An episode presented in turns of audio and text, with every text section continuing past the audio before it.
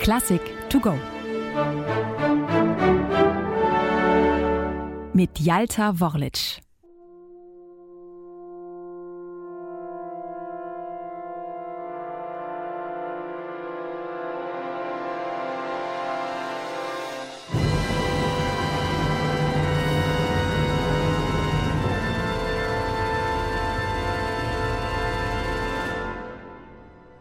Zwei Häuser waren gleich an Würdigkeit, hier in Verona, wo die Handlung steckt, durch alten Groll zu neuem Kampf bereit, wo Bürgerblut die Bürgerhand befleckt.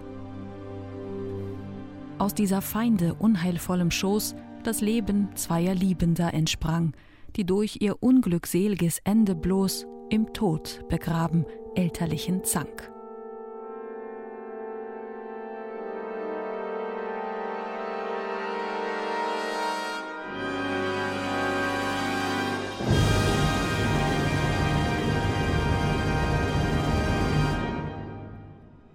Es ist die wohl berühmteste Liebestragödie der Menschheit.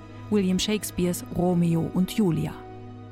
In über 100 Sprachen übersetzt, hat das Werk seit über 400 Jahren unzählige Menschen berührt und zahlreiche Künstler zu Bearbeitungen inspiriert.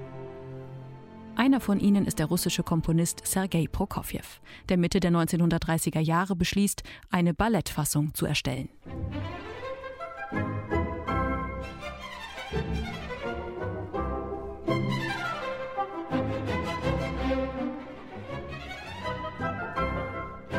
Sergei Prokofjew ist gerade dabei, zurück nach Moskau zu ziehen. Nach der Oktoberrevolution 1917 war er ins Ausland gegangen. Nun treibt das Heimweh ihn zurück in die Sowjetunion und ein Auftrag des Leningrader Kirov-Theaters. Prokofjew soll die Ballettmusik zu Shakespeares Romeo und Julia schreiben. Es ist eine Anfrage, der Prokofjew gerne nachkommt. Nach nur wenigen Monaten im Sommer 1935 ist das Ballett fertig. Doch an eine Aufführung ist zunächst nicht zu denken. Zum einen, weil das Kirov-Theater den Auftrag zurückzieht, zum anderen, weil die Tänzer des Moskauer Bolschoi die Musik für untanzbar erklären. Vielleicht könne man zudem über ein Happy End nachdenken, immerhin könnten Tote nicht mehr tanzen. Doch es bleibt beim Originalschluss. Die Uraufführung des Balletts wird erstmal auf Eis gelegt. Stattdessen erstellt Prokofjew 1936 zwei Suiten. Zehn Jahre später, als das Ballett längst ein Erfolg ist, folgt noch eine dritte.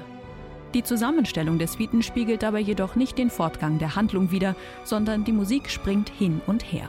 Einzelne Szenen werden zusammengefasst oder umgedeutet, wie etwa der hier zu hörende Tanz der Ritter, der in der Orchestersuite der Charakterisierung der Adelsgeschlechter Montagu und Capulet dient. Prokofjew geht es um die Aussagekraft seiner Musik.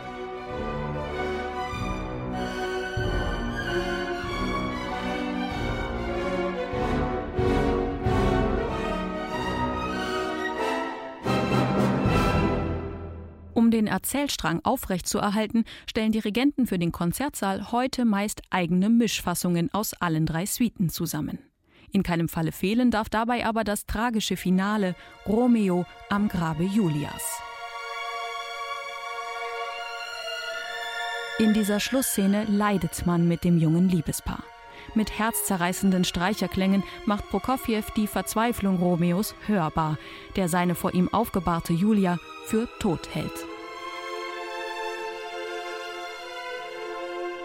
In die überwältigende Trauer mischt sich Wut in Form von dumpfen Blechbläserklängen, die unerbittlich im Trauermarschrhythmus Romeos Entschluss vorherahnen lassen. Er greift zum Gift. Das Schicksal nimmt seinen Lauf.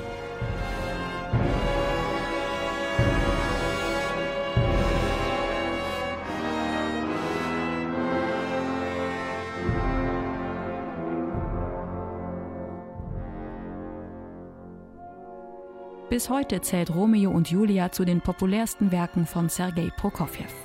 Sowohl sein Ballett als auch die Orchestersuiten sind fester Bestandteil des internationalen Konzert- und Bühnengeschehens. Und obwohl die Geschichte keinen guten Ausgang nimmt und sie nun doch gestorben sind, leben Romeo und Julia noch heute.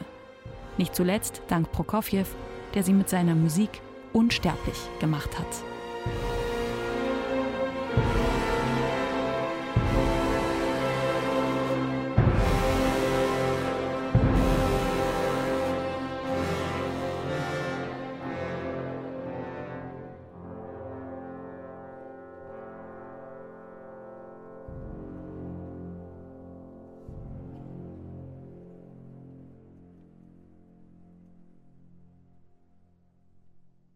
Eine digitale Werkeinführung des Norddeutschen Rundfunks.